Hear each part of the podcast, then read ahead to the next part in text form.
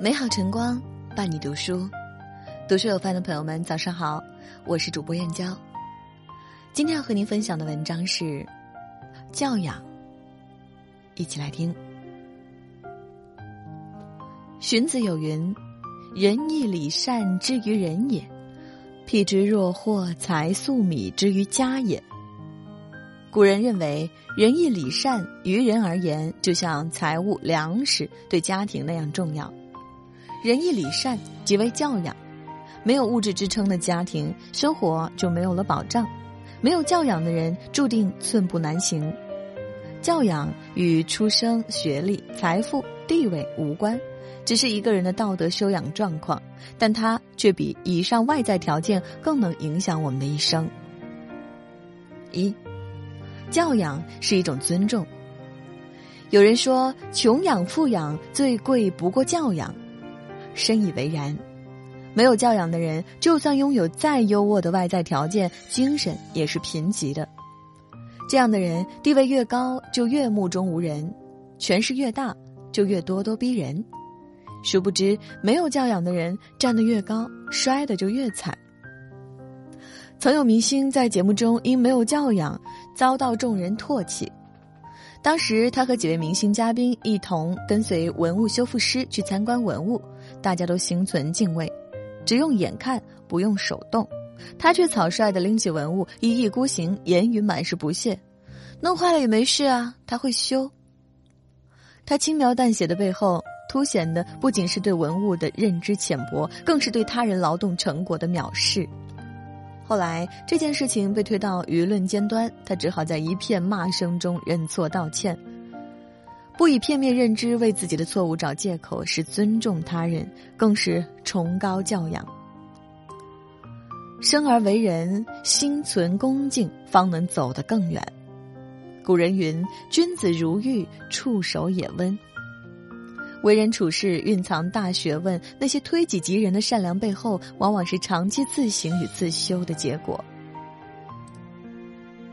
二，教养是一种气量。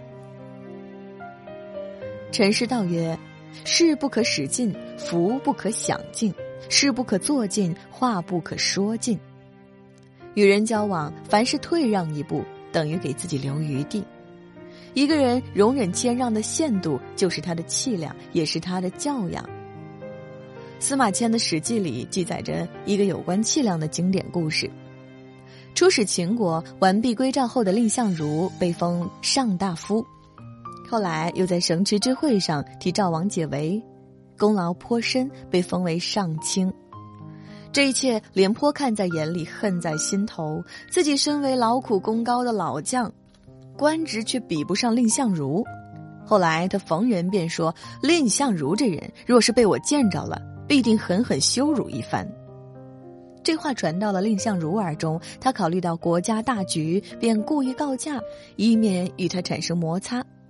廉颇得知后十分愧疚，向他负荆请罪。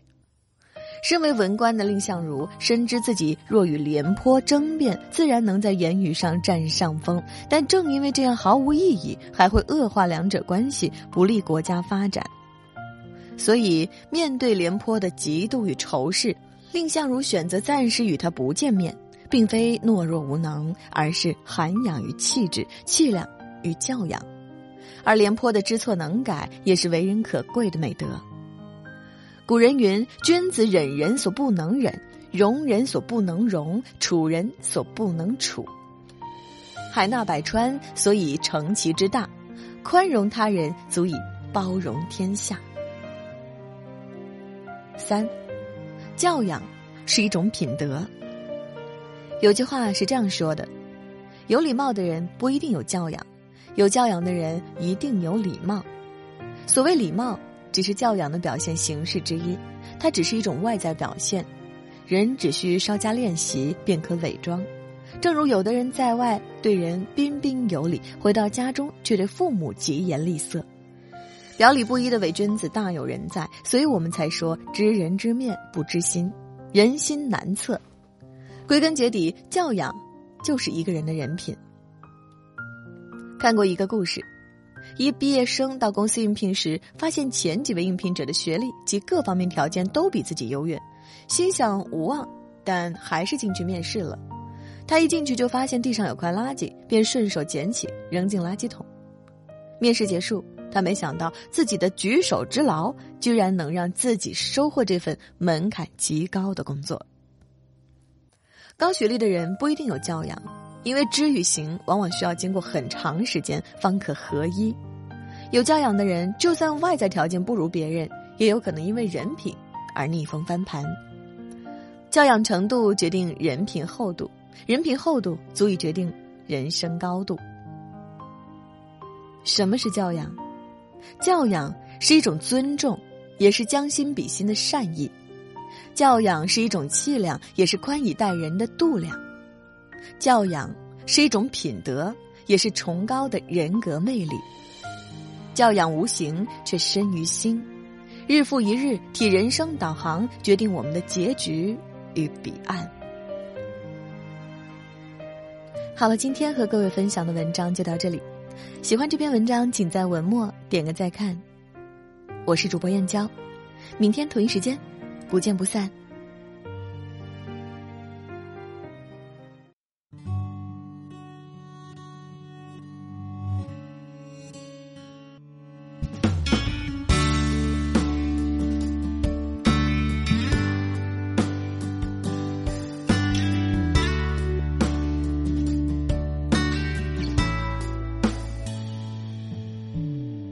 巷口的那只猫还依然没着落，眼神还是一样迷茫的路过。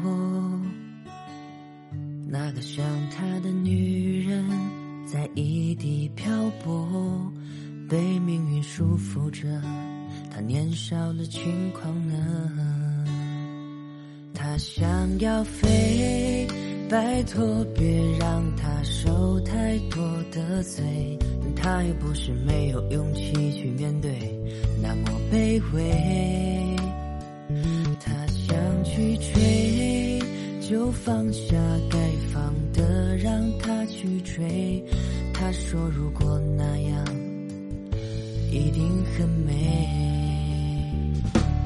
拜托，别让他一番努力后。换来是奢求，对他好点吧，他舍得让你走。